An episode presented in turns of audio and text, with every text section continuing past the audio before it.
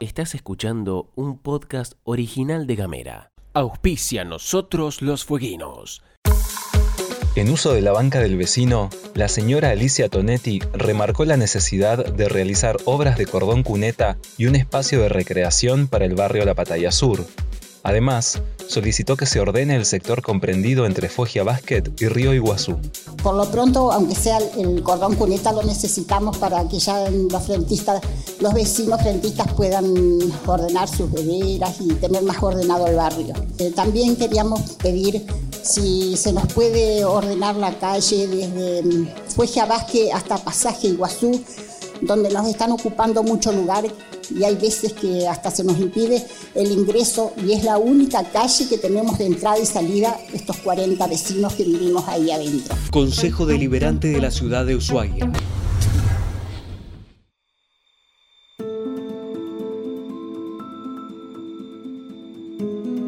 El espacio de reflexión Nosotros los Fueguinos presenta Justicia Adicta, un podcast de Gabriel Ramonet sobre la cooptación política del Poder Judicial de Tierra del Fuego.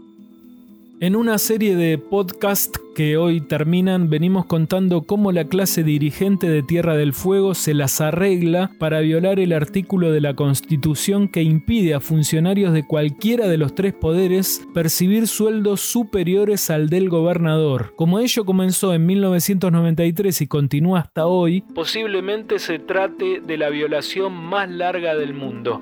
Los primeros en violar el precepto constitucional fueron los jueces del primer Superior Tribunal de Justicia de la provincia al diferenciar magistrados de funcionarios. Después, a partir de 2011, otros fallos de la Corte con jueces distintos interpretaron que el sueldo del gobernador está indeterminado porque se compone por ítems que no figuran en el recibo de haberes y a partir de allí empezaron a ganar sobre el tope empleados públicos de los más diversos ámbitos. Se podría decir que el tope salarial constitucional quedó enterrado para siempre. Pero el poder siempre corona sus victorias con un aire aleccionador. Faltaba algo más ya no era simplemente que cualquier empleado, funcionario o juez pudiera ganar más sueldo que el gobernador de turno. Se trataba de evitar la aparición de nuevos planteos en el futuro, de enviar un mensaje que convenciera a cualquier dirigente de cualquier extracción política y en cualquier tiempo que intentar postular la vigencia del artículo 73, inciso 4 de la Constitución tenía un costo y así fue. En 2020, la propia justicia que viola todavía el tope constitucional dictó condena contra el ex legislador Manuel Reimbo por haber aplicado el límite constitucional a los salarios en 2009 y 2010. Parece increíble, pero así sucedió. Reimbo había presidido la Cámara Legislativa durante la gestión de Fabiana Ríos y en ese entonces había resuelto no pagarle a ninguno de los empleados y autoridades del cuerpo un sueldo superior al que percibía por entonces la gobernadora en ejercicio. Dos integrantes del Parlamento accionaron judicialmente contra la medida y la causa recayó en el juzgado laboral de Ushuaia, a cargo del juez Guillermo Sebastián Pensa, quien al momento de resolver ya contaba con el antecedente del Superior Tribunal sobre la indeterminación del sueldo del gobernador. Pensa hizo lugar a la acción de los empleados legislativos y estableció las costas del juicio por su orden, es decir, cada parte, la legislatura y los empleados, se hacía cargo de las suyas. Los empleados apelaron lo decidido sobre las costas del juicio y la Cámara de Apelaciones les dio la razón, estableciendo que las costas debían ser pagadas en su totalidad por la legislatura. Tanto en el juicio de los empleados contra la legislatura como en el incidente de las costas, Rainbow no fue parte porque ya no era funcionario, por lo que no pudo establecer si las decisiones se recurrían o se aceptaban, ni pudo fundamentar por qué había aplicado el tope. No obstante, el Tribunal de Cuentas de la provincia inició un nuevo proceso civil, esta vez contra Rainbow, para cobrarle el perjuicio fiscal consistente en las costas pagadas por la legislatura a raíz de su decisión de aplicar el tope en 2009 y 2010. En esa causa, que se tramitó durante seis años, Un fallo de primera instancia dictado por el juez civil Gustavo González y otro que suscribieron en 2020 la mayoría de los miembros de la Sala Civil de la Cámara de Apelaciones condenaron a Rainbow al pago de las costas en el juicio de los empleados legislativos establecidas en 23.057 pesos con 59 centavos de la época más los intereses de todos estos años desde el momento de la sentencia. Según el argumento del juez González y después de los camaristas Josefa Martín y Ernesto Loeffler, el camarista Francisco de la Torre votó en disidencia, aunque en el momento que aplicó el tope salarial todavía no se había dictado el fallo del Superior Tribunal sobre la indeterminación del sueldo del gobernador, Rainbow debería haber previsto que eso iba a suceder.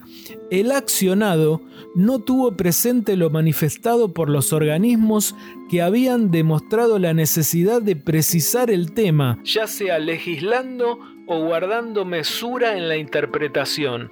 En este contexto, debió hacer un análisis de juicio de probabilidad pertinente al dictar las resoluciones cuestionadas, escribió por ejemplo la camarista Martín. Eso es imponer como estándar la inseguridad jurídica.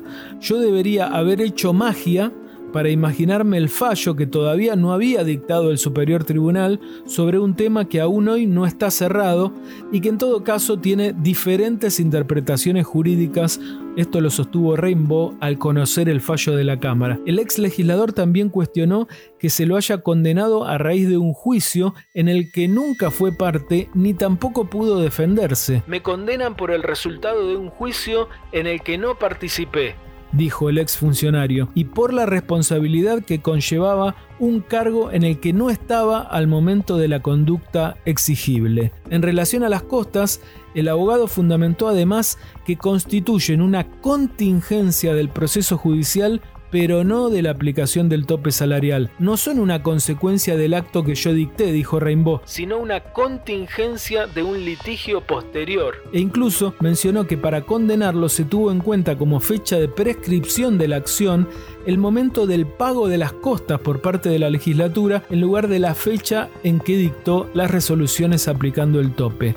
Me demandaron empleados que ganan más que el gobernador, usando como argumento dictámenes del Tribunal de Cuentas cuyos miembros ganan más que el gobernador y me condenaron jueces que ganan más que el gobernador. Es un claro mensaje de la clase política no solo siguen sin aplicar el tope después de casi 30 años, sino que ahora dan un paso más y condenan a quienes nos atrevimos a aplicarlo esto lo aseveró finalmente Rainbow también. La condena contra el ex legislador fue recurrida en casación ante el Superior Tribunal de Justicia, cuyos integrantes también ganan más que el gobernador y, dicho sea de paso, son los mismos que convalidaron la inaplicabilidad del tope salarial constitucional. Esta parte del proceso, esta última, se encuentra todavía sin resolver, aunque el mensaje ya fue enviado. No te metas nunca con el poder. Un abrazo y hasta la próxima.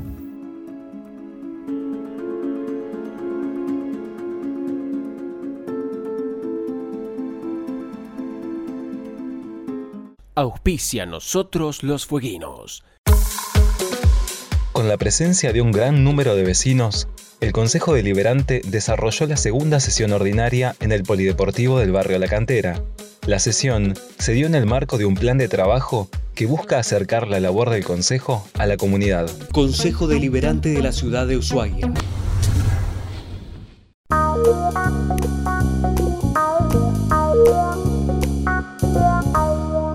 Estás escuchando un podcast original de Gamera.